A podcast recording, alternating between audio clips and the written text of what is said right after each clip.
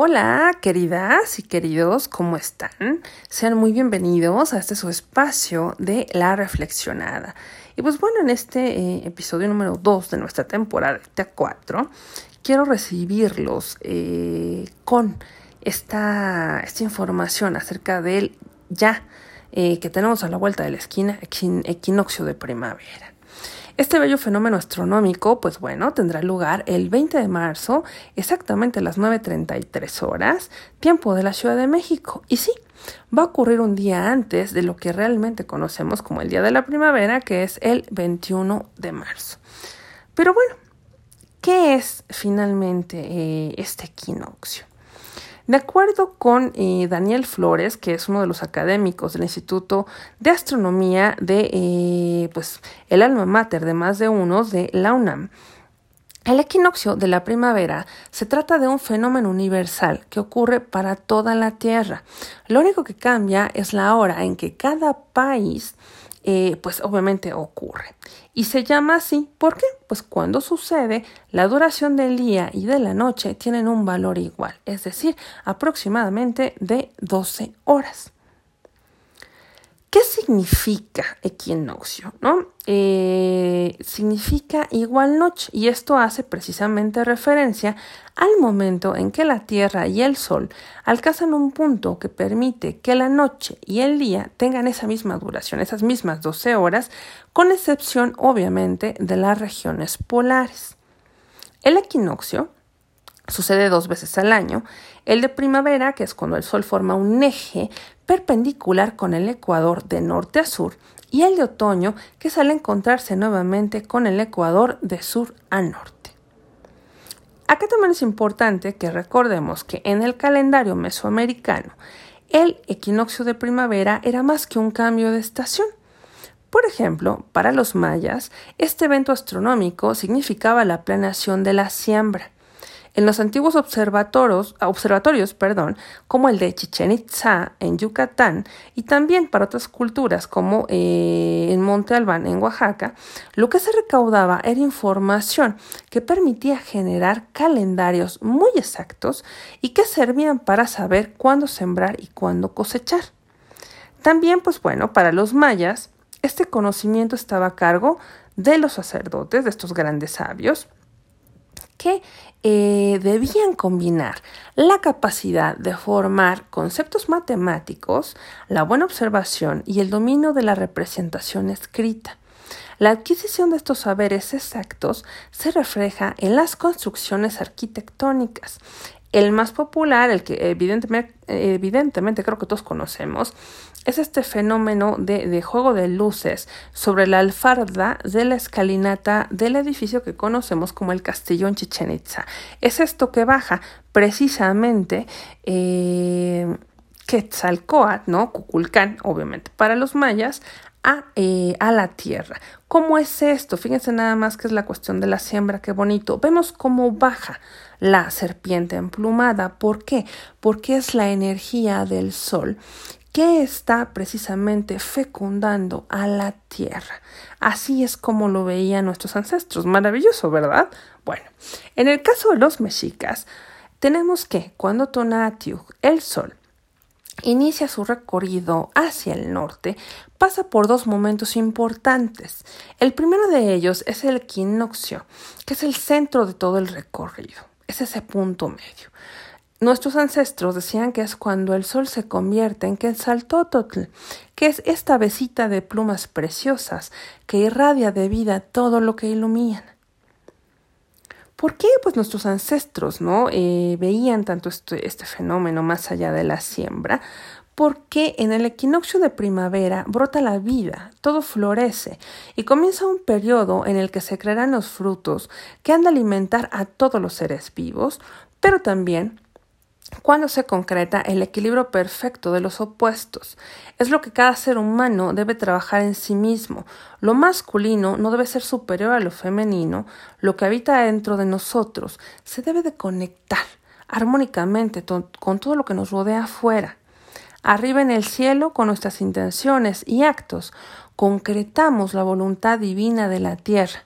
Dejamos de anhelar ese futuro y nos desapegamos del pasado para vivir en nuestro presente. En Chichen Itza, un sitio evidentemente tolteca, se registra este momento en el que Ometeotl, esa unión dual en forma de serpiente, desciende del cosmos para unirse como hilo conductor con la Madre Tierra. Sí, y para llegar al inframundo. Es este momento en que todo lo terrenal tiene la capacidad de elevarse si se encuentra la capacidad, la vibración correcta. De aquí que la serpiente, un ser que jamás se desapega ni se despega de la tierra, crea su plumaje para volar con sabiduría, ya que conoce los misterios de la vida, de la muerte y del tiempo. Así, el equinoccio de la primavera es el espacio ideal para reflexionar sobre la infinita existencia de las dualidades. Siempre habrá luz y oscuridad en el mundo, así que es primordial aprender a convivir entre las alternativas. Aprovecha este día para conectar con los ritmos del cosmos y la naturaleza y alimenta tu espíritu con algún festejo de tu energía y de esa energía que viene del cosmos. Como sé que les gusta, y ya saben que a mí también me encanta compartírselos, acá les dejo cinco ritualitos súper sencillos para recibir esta nueva energía del equinoccio. Lo primero y bien, bien importante es pues limpiar definitivamente. Es importante mover la energía y limpiar tu hogar. Así que empieza pues ya sea a tirar las cosas o a regalar cosas que no utilices es despeja las áreas de tu casa, asegúrate de tener tus espacios limpios y libres. Incluso si puedes tener el tiempo de reordenar muebles para dar un nuevo paso a la energía, bienvenido. Para traer un poquito de abundancia o mucha abundancia, hay que acompañar tu mesa con flores e incienso. Agradece cada cosa que inicies en este día, ofrenda algo, por pequeño que sea. Créeme, funcionará para que las cosas que hagas crezcan. Para traer pues la paz, ¿qué vamos a hacer? Y, la pureza también es eh, vestirnos de blanco durante este día y también meditar durante la mañana. De igual manera, pues podemos preparar un bañito tranquilo, con sales y relajarnos mientras la luz del equinoccio llega. También, bueno, pues cuando queremos abrir caminos, hay que escribir una carta con todo aquello que implicó un momento de crisis o de aprendizaje difícil. Después queme esa carta y escribe una nueva con todos los deseos para este año y la vamos a guardar. Y por último, pues bueno, para bendecir el futuro, para cumplir tus metas o simplemente prosperar, es necesario sembrar y las plantas aromáticas son ideales para visualizar metas y comenzar a consagrar nuestros siguientes pasos. Planta alguna semillita y ponle toda tu buena energía. También ¿Qué les voy a compartir? Pues esto de eh, cómo van las energías, cómo van a influenciar. Eh, este bueno, cómo va a influenciar este fenómeno, este equinoccio, a sus signos zodiacales. Y voy a empezar con Aries. Pues bueno, va a ser ese momento de liberar todos tus sentimientos. Utiliza este nuevo comienzo para poder sacar todos aquellos pensamientos que has estado guardando en los últimos días. Recuerda que tu mente puede jugarte mal de repente porque debes de estar y debes de estar muy concentrado en tus verdaderos objetivos. Para Tauro, no dejes que nadie se meta entre tus sueños y tú. Tus decisiones siempre tienen que venir de tu mente. A veces las personas no quieren verte triunfar, así que no debes confiar en todas las personas que se te acercan. Observa bien. Para Géminis, Estás a punto de recibir una oportunidad que cambiará tu vida. Tienes que dejar atrás todos aquellos problemas que te ocasionan esconderte en la oscuridad. Es tu momento para salir y brillar, así que ya, deja ese miedo atrás. Para cáncer, a veces tus sentimientos pueden traicionarte. Tienes que comenzar a controlar todas aquellas emociones que te están afectando. Recuerda que buscar ayuda profesional no siempre es malo. De hecho, es necesario. Así que debes recordar que no puedes con todo tú solo. Para Leo, tienes que ser consciente que las relaciones que te están lastimando no van a mejorar, por lo que deberás tomar una decisión definitiva y purificar precisamente ya tu vida de aquellas personas que no te hacen para nada bien. Para Virgo, debes dejar ir todas aquellas preocupaciones que no te dejan avanzar. Vive en el aquí y en el ahora. Mañana ya te preocuparás por lo demás. Para Libra, Comienzas esta nueva etapa con una energía renovada y llena de positivismo. A veces las mejores oportunidades llegan para quien sabe esperar. Para Escorpión, toma este nuevo comienzo para pensar y reflexionar en todas las etapas de tu vida y hacia dónde quieres ir a partir de este punto.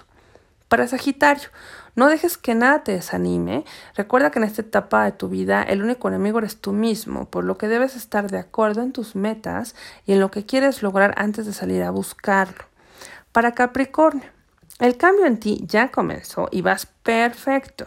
No te desanimes, deberás enfrentarte a nuevos obstáculos, es cierto, pero no existe nada que no puedas concretar. Para Acuario, Llegó el momento de levantarte y finalmente perseguir todos esos sueños que has estado dejando atrás por miedo. No te acobardes ahora y aprovecha esta gran oportunidad de cambio en tu vida.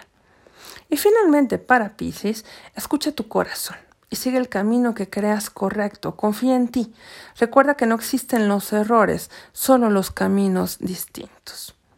Y hasta aquí pues toda la información, toda la energía de este equinoccio de primavera. Por favor, disfrútenlo muchísimo, intencionen, manifiesten todo eso, todo eso que quieren para este nuevo ciclo.